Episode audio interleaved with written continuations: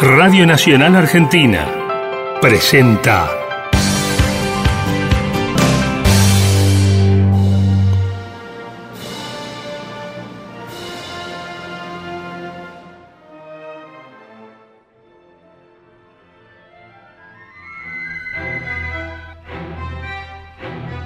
Amigos y amigas, bienvenidas y bienvenidos a este momento especial de Radio Nacional que llamamos Auditorio Principal.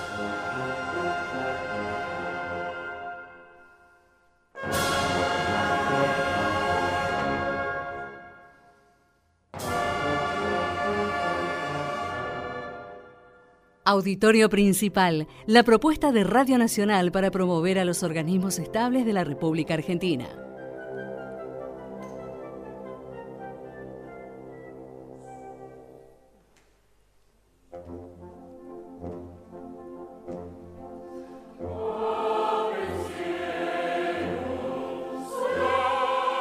Auditorio Principal, Arte, Cultura Argentina. Auditorio Principal en Radio Nacional. Idea y conducción, Adrián Moreno. Edición, Marcelo Valenzuela. Locución, Silvia Mila. Una producción en podcast de Radio Nacional en Bolsón, LRA 57.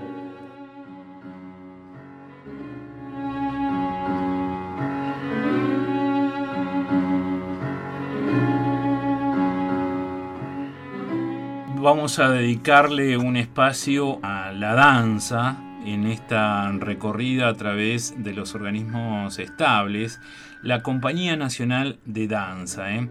Pablo Fermani ha hecho un recorrido, una carrera interesante, es un ejemplo de profundo interés en la búsqueda de caminos diferentes en una disciplina artística tan riesgosa, ahora le vamos a preguntar por qué riesgosa, como es la danza.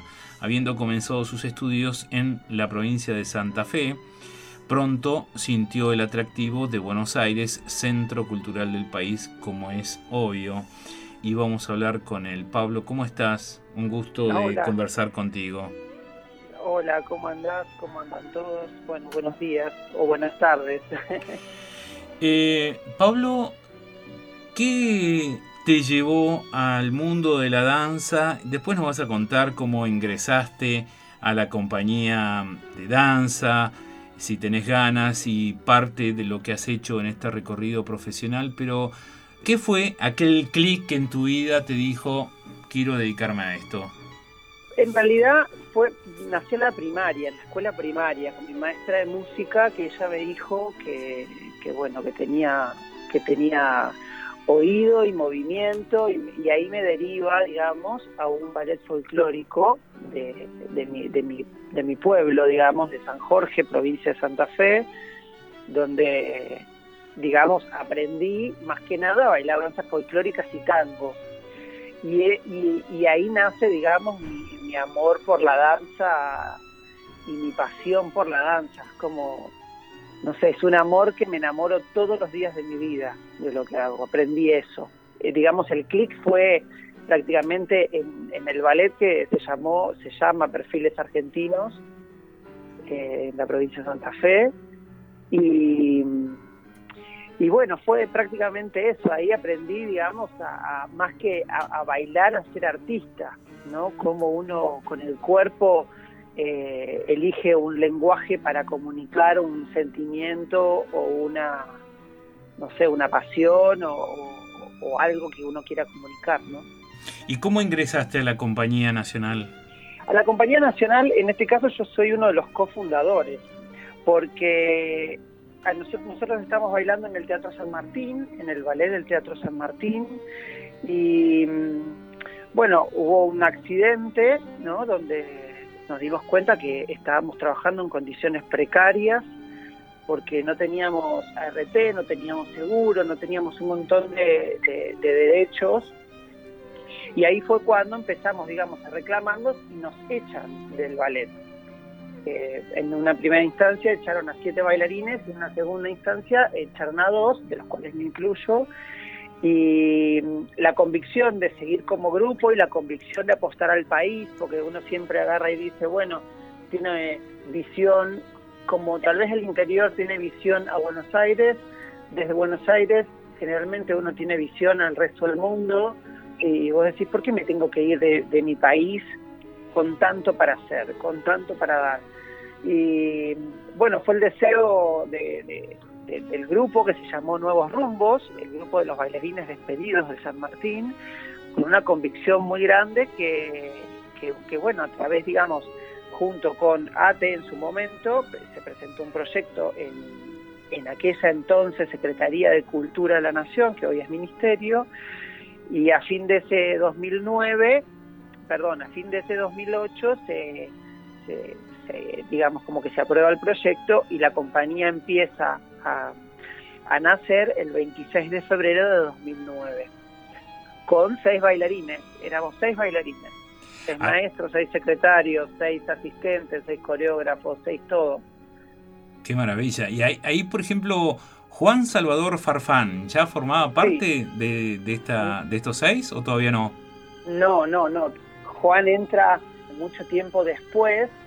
No recuerdo bien el año en que entra Juan, pero Juan entra mucho tiempo después, cuando, bueno, ya, ya estaba más establecida y el grupo ya era más grande. Pensá que eh, empezamos siendo seis y hoy somos 21 bailarines, de los cuales son 12, perdón, 11 mujeres y 10 varones, dos asistentes coreográficos, director, que es Margarita Fernández, eh, subdirectora, que es Lorena Merlino, y hay un equipo de administrativos y de técnicos, de iluminador, sonidista, productor. ya somos como una familia y Juan entra por concurso ya más avanzada. Y Pablo, ¿Cuál es la diferencia entre la Compañía Nacional de Danza y el Ballet Folclórico Nacional, por ejemplo? No, diferencia solamente en estilo, como que no hay diferencia. En, a nivel, hoy por hoy, el año pasado eh, se, logró la, legalización oficial de, de, la compañía como un organismo estable más de la nación a través de UPCN eh, y hoy, y a partir de ese hecho, la Compañía Nacional pasa a estar en las mismas condiciones que el Ballet Folclórico Nacional, donde pasa a ser, digamos, el segundo organismo de danza. O sea, el Ministerio tiene dos organismos de danza. Uno que es el Folclórico Nacional y otro que es la Compañía Nacional de Danza Contemporánea. Eh, digamos, como, como diferencia, no hay ninguna. Lo que sí es en estilos. Uno es folclórico y el otro es folclórico y tango. Claro, ellos hacen folclore y tango con todo un repertorio que, ya, viene teniendo. Es una compañía eh, que cumplió creo que 25 o 30 años, y 25 años. Y ya tienen un camino recorrido y ellos ya tienen su repertorio folclórico y, de tango. Y nosotros ya un, repertorio contemporáneo, digamos.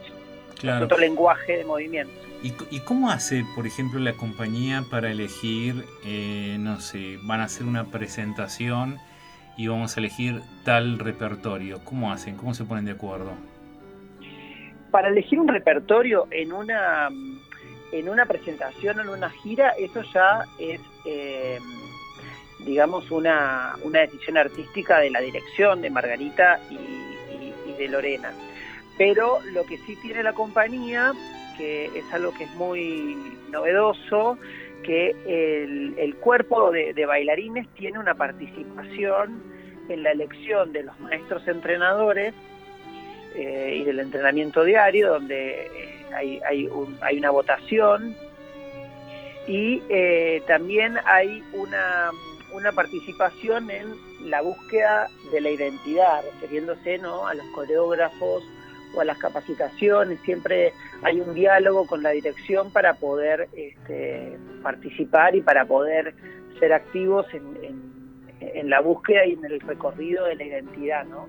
Eh, que, bueno, no es que soy simplemente un bailarín ejecutor de las obras que me, que me van a, que tengo que interpretar, sino también tengo como una, una, una voz en en, poder proponer un, un, maestro, en poder proponer un coreógrafo.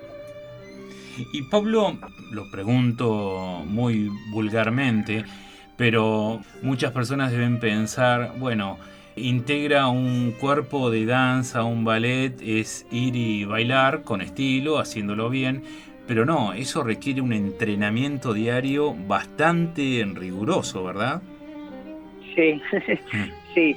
Eh, nosotros nuestra nuestra jornada laboral, porque hay algo que eh, dentro del común denominador es, eh, si bien yo hago lo que amo amo lo que hago, es un trabajo.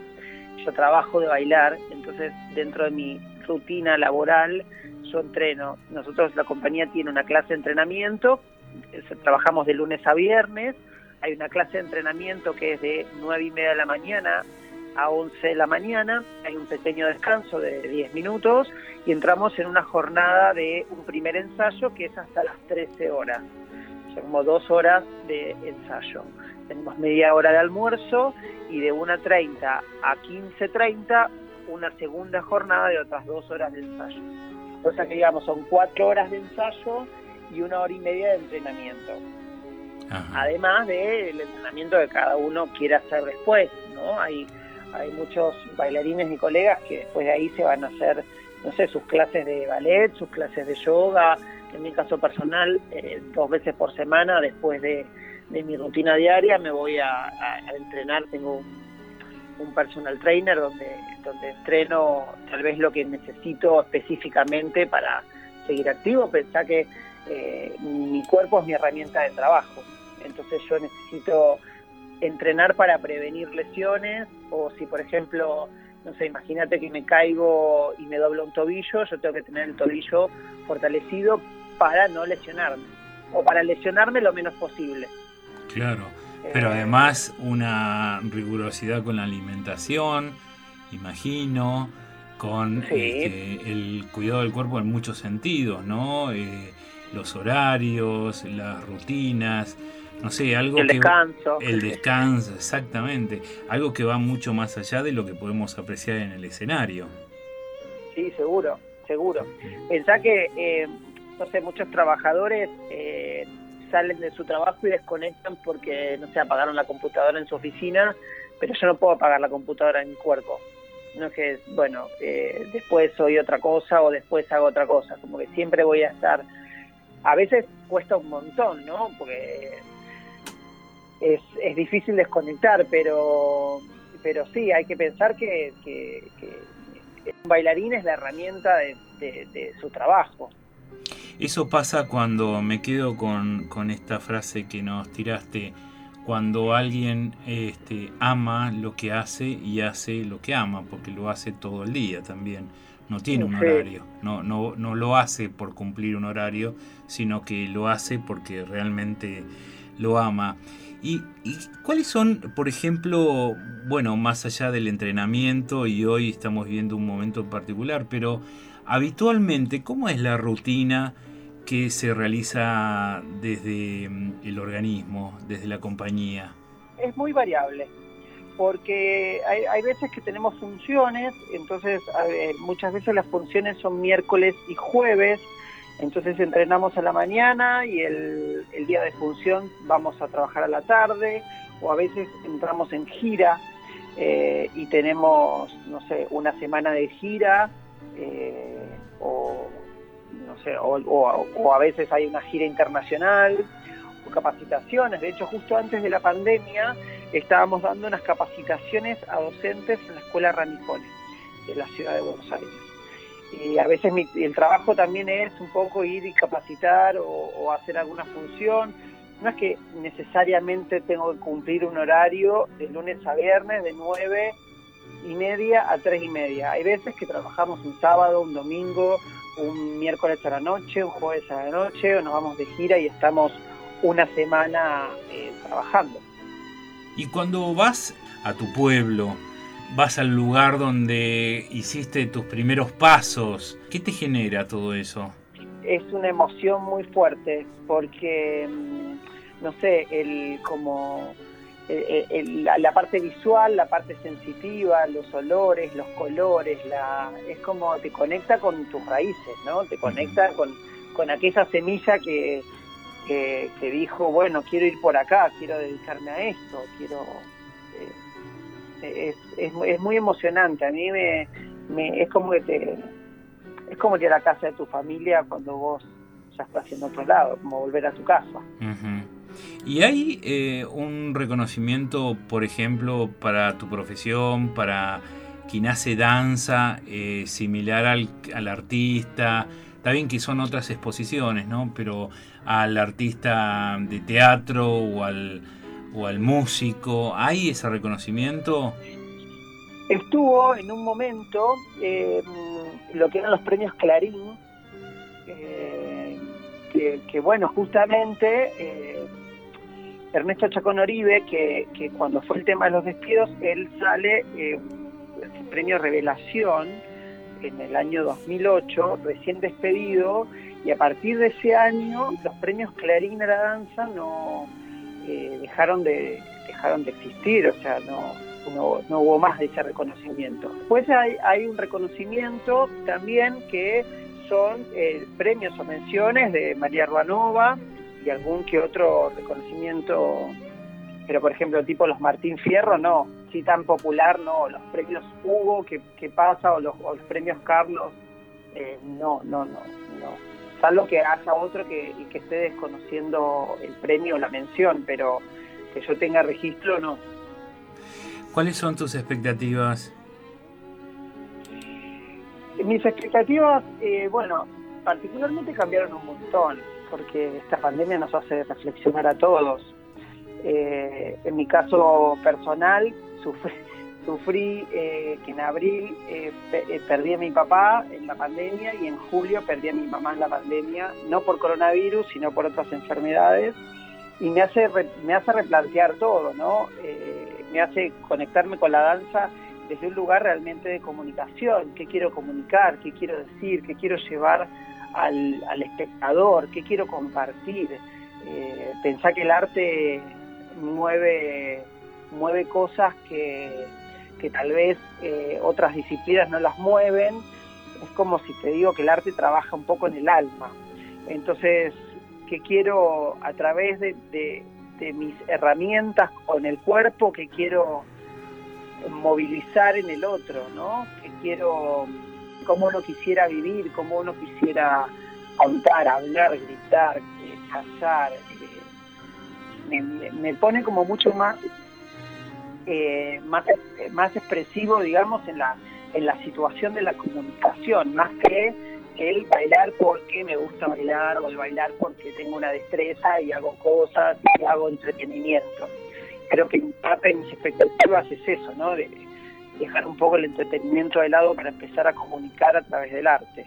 ¿Cómo viven hoy con el grupo, digamos, la relación con el grupo, que no se pueden encontrar, no se pueden ver? ¿Cómo es el intercambio hoy en la compañía? Hoy el intercambio, mira, soy completamente honesto, nos, nos dividimos por una cuestión de, de la virtualidad, donde cada uno está en su casa, tratando de entrenar con las condiciones que tienen, con las sillas, con pisos duros, con los animales, la familia que cruzan, los nenes para aquellos que son madres, pero se habilitó, digamos, toda esta parte eh, virtual donde se habilitaron muchas capacitaciones, se habilitaron muchos tutoriales desde la compañía, se habilitaron intercambios, tuvimos un intercambio con Cisne Negro de Brasil, tuvimos intercambios con maestros internacionales, eh, hasta el mes pasado tuvimos, eh, compartimos nuestras clases virtuales con la compañía contemporánea de Chaco. Eh, justo hoy empezó el intercambio con la compañía contemporánea de La Rioja. está, si bien estamos limitados en una cuestión de salón y una cuestión de no poder vernos, se abrió a otro a otro campo federal e internacional que la verdad que yo lo veo muy positivo porque sin esta pandemia y sin esta situación seguramente lo otro no estaba tan desarrollado, como que hay, hay cosas que, la, típica frase, ¿no? Hay cosas que quedaron para, para instalarse y yo creo que lo de los intercambios va a quedar para instalarse. eh, y es muy lindo, muy lindo, es muy motivador también para uno. Pablo, gracias por tu tiempo. Por favor, gracias a ustedes y para lo que necesiten, acá estoy. Pablo Fermani, integrante de la Compañía Nacional de Danza.